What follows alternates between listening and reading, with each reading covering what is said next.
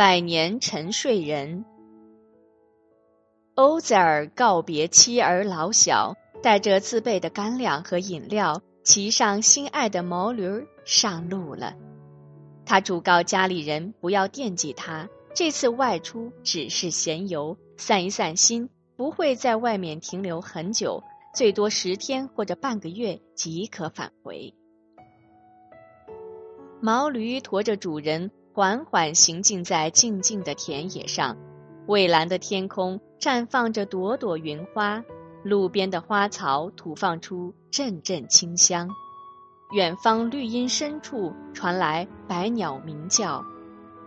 轻轻摇晃在驴背上的欧塞尔好不悠闲，他只顾悠然自得地品味着迷人的大自然。不知不觉便来到了圣城耶路撒冷。欧泽尔兴致勃勃的要到教堂去做礼拜，可是他万万没有想到，走到教堂时看到的却是一片废墟，圣殿倒塌，瓦砾狼藉。是什么人把教堂破坏成这个样子？欧泽尔又气又恨。沿着断垣残壁向前走去，只觉得阴森可怖，更见到处乱草迷离。再往前走，毛驴几乎已无下蹄之处。原来地上遍布着一具具尸体，横七竖八的白骨令人胆战心寒。欧泽尔迅即驱动毛驴，趟开一条小路，离开了这个。颓废荒凉地方，四周万籁俱寂。欧泽尔想休息一下，再往前走，便从驴背上下来，把装满干粮、无花果还有椰枣汁的篮子放在地上，把毛驴拴在一棵枯树上，然后找了一个背风的墙角坐下。刚刚平息了惊恐的他，顿感疲劳。索性躺倒在了地上，他百感交集，一路上的美好风光同眼下的凄凉景象，竟然是判若天壤的两个世界。他陷入了沉思：安拉怎样使这个已死的城市复活呢？他想啊想啊，不知不觉便进入了梦乡。他睡啊睡啊，愈睡愈沉，日复一日，年复一年，他一直没有醒。欧泽尔久出不归，可把家里人急坏了，到处寻找，也始终不见踪影。久而久之，人们编造出了许多传说，而且愈传愈离奇。欧泽尔竟然成了传奇故事中的一个人物。就这样，整整一百年过去了，欧泽尔的妻子早已去世，儿孙们也相继发展成为名门望族。欧泽尔这个杳无音信、失踪在外的祖先，早已在儿孙们的心目中淡忘了。忽然有一天，整整梦游了一百年的欧泽尔的灵魂又回到了主人的身上。欧泽尔睁开朦胧的睡眼，深深的打了一个哈欠，伸了一下懒腰，坐了起来。他感到身体发僵，心想：这一觉一定睡的时间不短。我是早上躺下的，说不定现在已经是下午了。欧泽尔正在出神，一个颇似君王模样的人走了过来。他哪里知道，来人便是安拉派来的一位天使。来人问道：“你在这里逗留多久了？”“我逗留了一天，或者还不到一天。”欧泽尔回答。来人哈哈一笑，说道：“你已经逗留一百年了。”你看你的饮食有没有腐烂？你再看你的驴子。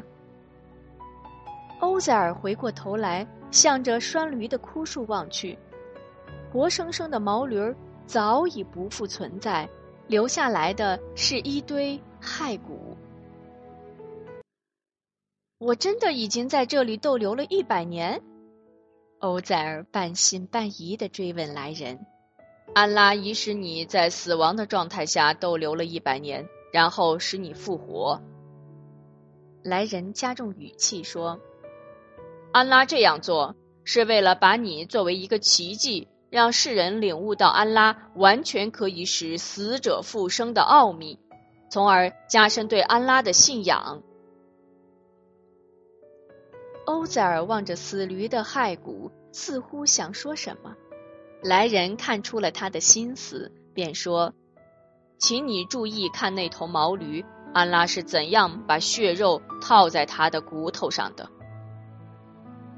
欧塞尔目不转睛地注视着枯树下的一堆骸骨，只见分离的白骨逐渐合拢，驴身的轮廓奇迹般的再现了出来，而且长出了肉，身上布满的血管清晰可见。转眼之间，一头同从前一模一样的毛驴在地上打了一个滚儿，然后猛地站立了起来，大叫一声，向主人打招呼。死驴的复生使欧塞尔惊叹不已，正想再说点什么，而此时来人已踪影皆无。欧塞尔恍然大悟，自言自语道。来人可能就是安拉派来的天使，看来我真是沉睡了百年。我知道安拉对于万事是万能的。欧塞尔定了定神，拎起篮子，骑上毛驴，重又上路了。他好不容易才找到自己的村子，可来往的村民他一个也不认识。经人指点，他终于来到了自家的门口。一个看上去像是年过百岁的老太婆，深深的哈着腰，手里拿着一根棍儿，左右不停的敲打着地面，从门内向外走，一看就知道这是一位盲人。欧泽尔赶忙上前，轻轻扶住老太婆，问道：“请问您知道有个叫欧泽尔的人吗？”“当然知道。”老太婆点了点头。这个人还活着吗？欧泽尔又问。这个人是我家的主人，他去世已有百年了。老太婆哽咽了一下，继续说道：“一百年前，他离家出走时说的很清楚，十天半月就会回来。可是从此就再也见不到他了。”老人潸然泪下。再也说不下去了。欧泽尔明白了，原来面前的这位老太婆就是百年前自家的那个年轻的女仆，赶忙说道：“你知道吗？欧塞尔并没有死，我就是欧塞尔。”老太婆惊呆了，听声音真像当年的主人欧塞尔，可是人死岂能复生？便半信半疑的问了一些当年家中的情景，欧塞尔不加思索，对答如流。万能的安拉呀，难道真的奇迹发生了吗？老太婆回忆起欧泽尔年轻时的情景，他淳朴善良，信仰虔诚，还乐于助人，在安拉的相助下。他曾治好过许许多多危在旦夕的病人。想到这里，便说道：“如果你真是欧泽尔，就请你祈求安拉恢复我的视力和健康吧。”欧塞尔虔诚敬意的向安拉祈求。转瞬间，老太婆双目复明，而且恢复了青春。一个年轻的女仆站在了欧塞尔的面前。奇迹传遍了整个村落。当精力充沛、血气方刚、年富力强的欧塞尔出现在满堂儿孙面前时，大家面面相觑。难道这个年轻人就是我们这些人的父亲、祖父、曾祖父？太不可思议了！欧塞尔深情的望着眼前的儿孙们，有的已年过百岁，有的看似已到耄耋之年，有的行动迟缓，老态龙钟，就连长孙也已年近花甲，不禁感慨万分。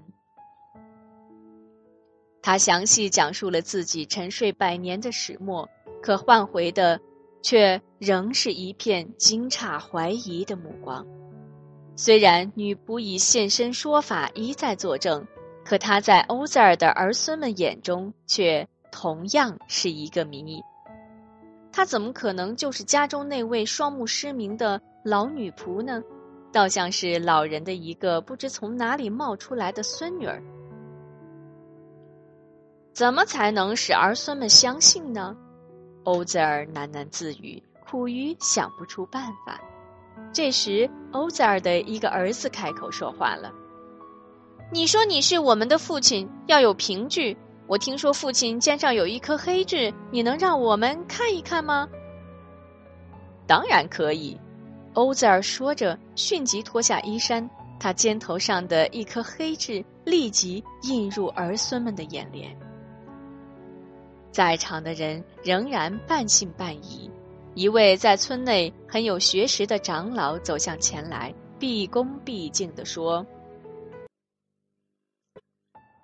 自从巴比伦暴君布赫图纳萨尔进入耶路撒冷，捣毁了所有教堂以后，圣经已被焚烧。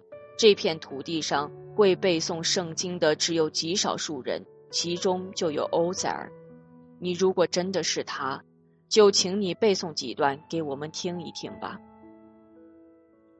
欧塞尔一听，心里就明白了，这分明是对自己的身份仍有怀疑，便不慌不忙的背起了圣经。欧泽尔把圣经背诵的犹如行云流水，一字不差。还有什么可怀疑的呢？儿孙们迅即围拢在他的身边，有的恭敬的叫着父亲，有的亲切的呼唤着爷爷。而被他们呼叫的，竟然是一位不知要比他们小多少岁的年轻人。百年沉睡的故事，本来是一项充分体验安拉无所不能的奇迹，但人们并没有从欧塞尔身上悟出这个道理。反而把他称为安拉的儿子，《古兰经》严厉斥责了这一荒谬绝伦的说法。